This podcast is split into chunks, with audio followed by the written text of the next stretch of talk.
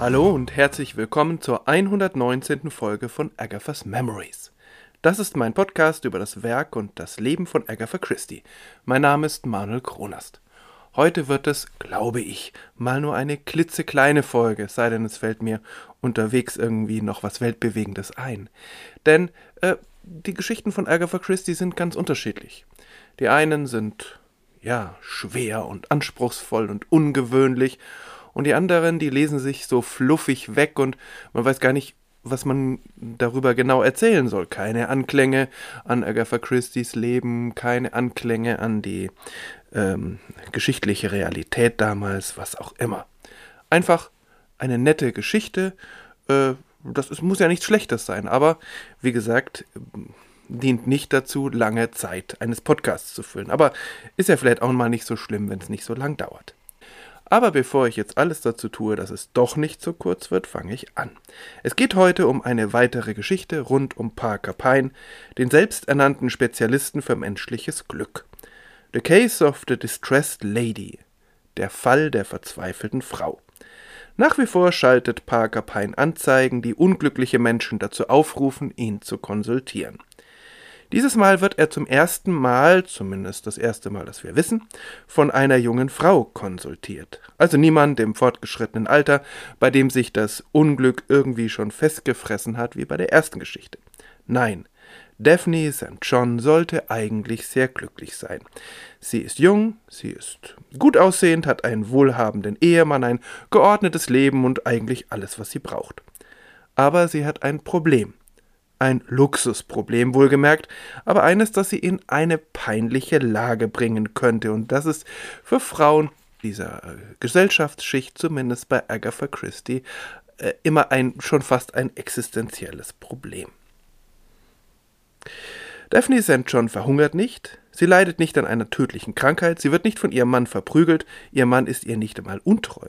Aber sie hat einen Platinring mit einem gewaltigen Diamanten gestohlen und sie muss ihn jetzt wieder zurückgeben oder will das, aber es gelingt ihr nicht. Eine solche Geschichte ist Agatha Christie's Leserinnen und Lesern wohlig vertraut. Insofern also ganz passend für eine Frauenzeitschrift, die nur die Sonnenseiten des Lebens präsentieren soll.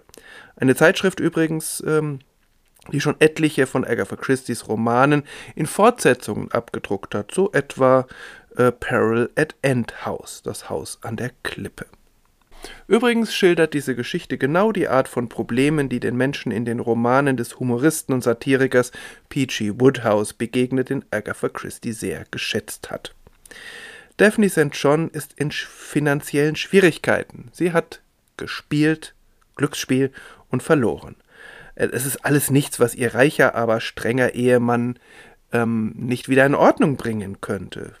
Für ihn wären das wahrscheinlich nur Peanuts, aber er darf es eben nicht erfahren, weil er gegen das Glücksspiel ist.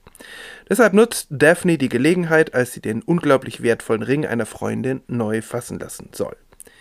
Sie stiehlt den Ring und ersetzt ihn durch eine Fälschung. Und so kann sie, als sie den Ring verpfändet hat, ihre Schulden bezahlen, und dann erbt sie eine stattliche Summe und sie löst den Ring wieder aus und will ihn zurückgeben. Aber das geht nicht mehr, denn die beiden Ehemänner haben sich zerstritten und so kann sie auch keinen Kontakt mehr zu ihrer Freundin suchen, ohne sich verdächtig zu machen. Auch ein interessantes Frauenbild dieser Zeit. Mr. Parker Pine soll nun das Problem für sie lösen, denn sie ist ja so unglücklich. A distressed lady. Eigentlich eine sehr konventionelle Geschichte, da sich nun Parker Pine eine List ausdenkt, um den Ring zurückzutauschen. Doch ja, es ist immer noch Agatha Christie und so kommt es anders als alle denken und am Schluss ist Parker Pine gescheitert oder auch nicht, je nach Standpunkt. Es ist keine besondere Geschichte, nichts Außergewöhnliches, auch der Twist am Ende ist nicht unvertraut. Doch all das ist einfach charmant erzählt. Der Charakter der unglücklichen Daphne ist Agatha Christie wunderbar gelungen und Parker Pine ist ein höchst scharfsinniger, dabei aber eminent einfühlsamer und sympathischer Charakter. Er ist ein wenig wie Poirot, ohne dessen Macken, aber ebenfalls mit einer gewissen Prise Arroganz. Also Eine schöne, anspruchslose Geschichte mit einem netten Twist und einem e- eleganten Erzählstil. Balsam für die Seele und für Agatha Christie sicher nicht mehr als eine Fingerübung.